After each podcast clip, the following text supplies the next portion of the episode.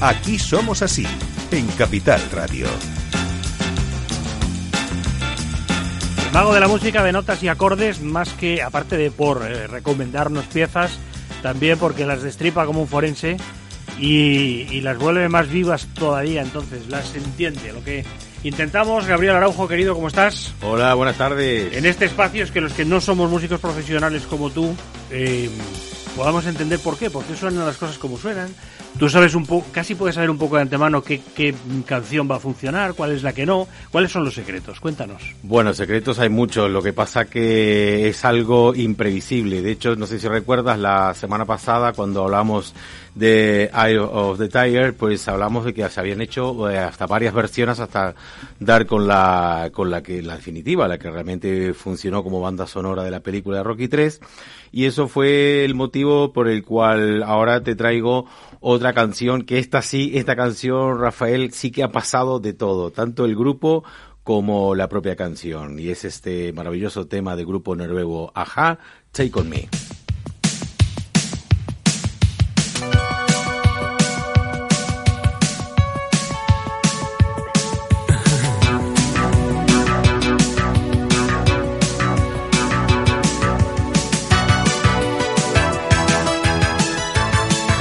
¿Cuántos no habrán bailado esto, verdad? Bueno, esto es, este es un tema mítico del llamado synth pop. Tengo que decirte que inclusive eh, la canción nació antes de que el propio grupo existiera. Te cuento que en 1976 el guitarrista y el teclista, se llama, el guitarrista se llama Paul Wagner y y el teclista se llama Magnus Furholmen, tiene unos apellidos así muy, muy noruegos porque, porque son así. Pues bueno, eh, formaron su propia banda que llamaron de Bridges, ¿no? De puentes, ¿verdad? Entonces lanzaron un LP que tuvo muy escasa aceptación. Esto de la, del poco éxito es ya creo que ha sido la, el sello de identificación de, este trío porque realmente han pasado eh, las de. Bueno, eh, el grupo se separó, ese dúo, después se volvieron a juntar y ahí fue contactaron con Morten Harket, que es el vocalista de Aja. Pero en ese momento eh, Morten rechazó la oferta del dúo.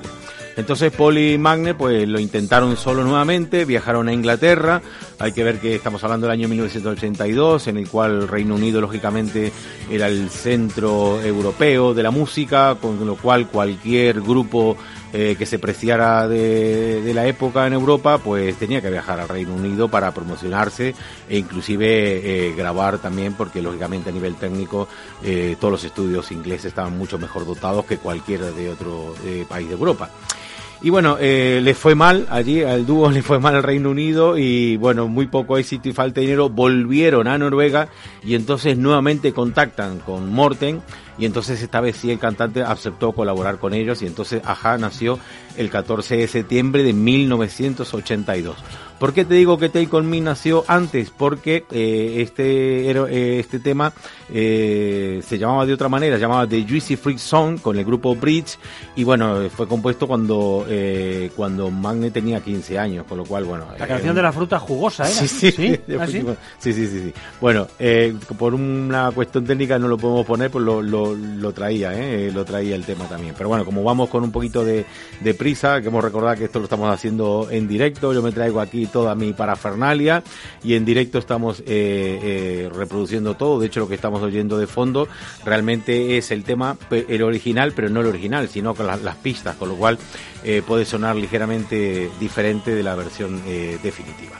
Bueno, tengo que contarte que Aja cuando se logró constituir con la actual formación, ese trío, pues consiguió firmar con, con Warner, con Brandon Borsen en diciembre del 83. Entonces, cuando se han comprometido a, a, lanzar su primer sencillo en el 84, entonces trabajó con este tema, ¿vale? Que se llamaba en un primer momento Lesson One. Esto, esto no tiene nada que ver con lo que estamos eh, escuchando. Lesson One era un tema más o menos con esta melodía, pero con letra diferente, con otro tratamiento también de, lo, de la música, los sintetizadores, y bueno, pues no tenía nada que ver. Entonces aparece el primer lanzamiento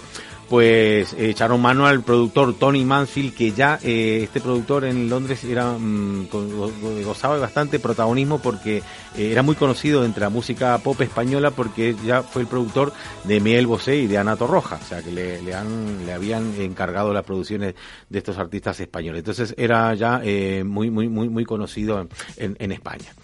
Bueno, hicieron esta primera versión que lanzaron en octubre del 84 del tema pero realmente el resultado ha desilusionado muchísimo, inclusive hasta los propios músicos estaban eh, muy descontentos con el sonido eh, que le sacaron al tema. Y eso se notó inclusive en la recepción del público, porque el tema no llegó más allá del puesto 137 de los charts, que es el puesto más bajo en los rankings que alcanzó el grupo Aja en toda su historia.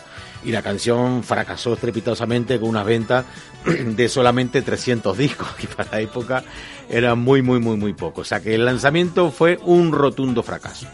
Pero de todas formas, eh, hay que decir que Warner sí que tenía todavía eh, muchas expectativas, confiaba en, el tema y creía que creía tanto en la banda como en la canción. Entonces, después de esto, su oficina principal, situada en los Estados Unidos, decidió invertir nuevamente en Aja y les dio la oportunidad de volver a grabar este tema, y que es la versión definitiva la que estamos oyendo ahora mismo. Contrataron a otro productor, que se llama Alan Tarney, para producir una nueva versión totalmente diferente, mezclando lo antiguo con lo moderno de aquella época. Y entonces utilizaron pues algunas piezas, eh, instrumentos musicales que en aquel entonces eran de vanguardia, como por ejemplo el sintetizador Roland, el Juno 60 y el Yamaha DX7, que luego con el transcurso de los años realmente pues han sido un referente dentro de la música pop. Las baterías también se reprogramaron nuevamente con una batería electrónica, una Lean Drum, que en aquella época eran las primeras cajas de ritmo que había en el mercado y bueno, a ellos se les eh, superpusieron sonidos de platillos reales y todo sobre esta, digamos, parafernalia moderna. Eh, Morten, el cantante Morten Harker, volvió a grabar nuevamente la voz en la versión que conocemos actualmente y ahí realmente tengo que decir, Rafa, que ha hecho ahí un despliegue vocal impresionante ha alcanzado una tesitura de más de dos octavas y media. Como nosotros tenemos aquí las pistas por separado, vamos a analizar, si te parece, pues eh, escuchar en sí, Pero antes, ¿qué es una octava? Bueno, efectivamente, la octava son 12 notas, eh, la música occidental está en 12 notas, son las 7 naturales, más los sostenidos y los bemoles, entonces, bueno, son 12 notas, las 12 notas en una octava. Este hombre ha alcanzado una octava, o sea, esas 12 notas más otras 12, más otras 6. O sea, solamente el estribillo abarca eh, dos octavas y media. Tengo que decirte que el estribillo empieza con el Take On Me, con esa nota grave. Eso es un La en, en la segunda octava, o sea, un La 2. Y termina todo el estribillo con el falsete, digamos que es esa voz súper aguda, dos octavas y media, o sea, en un Mi en la quinta octava. O sea, que es una tesitura realmente muy difícil de hacer, un despliegue vocal increíble de este cantante y realmente... O sea, que nadie, no hay, perdón, que no hay mucha gente que pueda subir tanto o bajar tanto, ¿no? No es fácil, no, es, fácil. porque abarcar dos octavas y media, en, además en un mismo estribillo, ¿no? Pues vamos a escucharlo en solo para poder eh, apreciarlo solamente la voz de, de Morten y, yo creo que es la mejor manera de, de entender lo que estamos hablando. Ahora empieza la nota más grave. Take,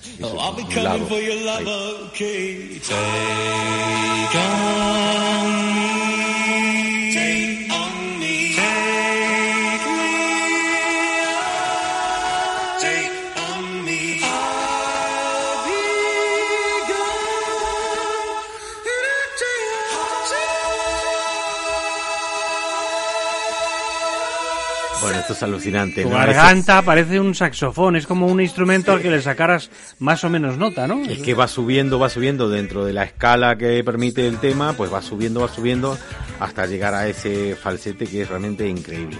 Bueno, eh, le agregaron también sonidos acústicos electrónicos, vamos a escuchar aquí la guitarra,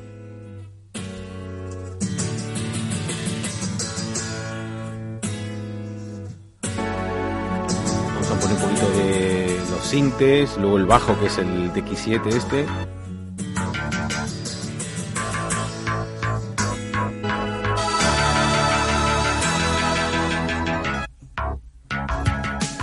Bueno, y ahí ya le dio, eh, digamos, eh, forma a todo, a todo el tema.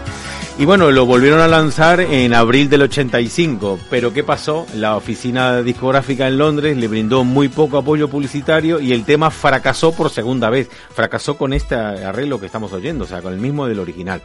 Pero la compañía Warner de Estados Unidos seguía apostando por el grupo y dijo, esto tiene que funcionar, el tema es maravilloso, el grupo también, con esta despliegue vocal tan increíble, así que para apoyar el tema eh, grabaron un videoclip dirigido por Steve Barron, que, eh, fue el que hizo uso de una innovadora técnica llamada rotoscopia, que creo que los que eh, recuerdan el videoclip es alucinante porque mezcla escenas reales con escenas animadas en blanco y negro, pintadas sobre el celuloide como si fuera un cómic.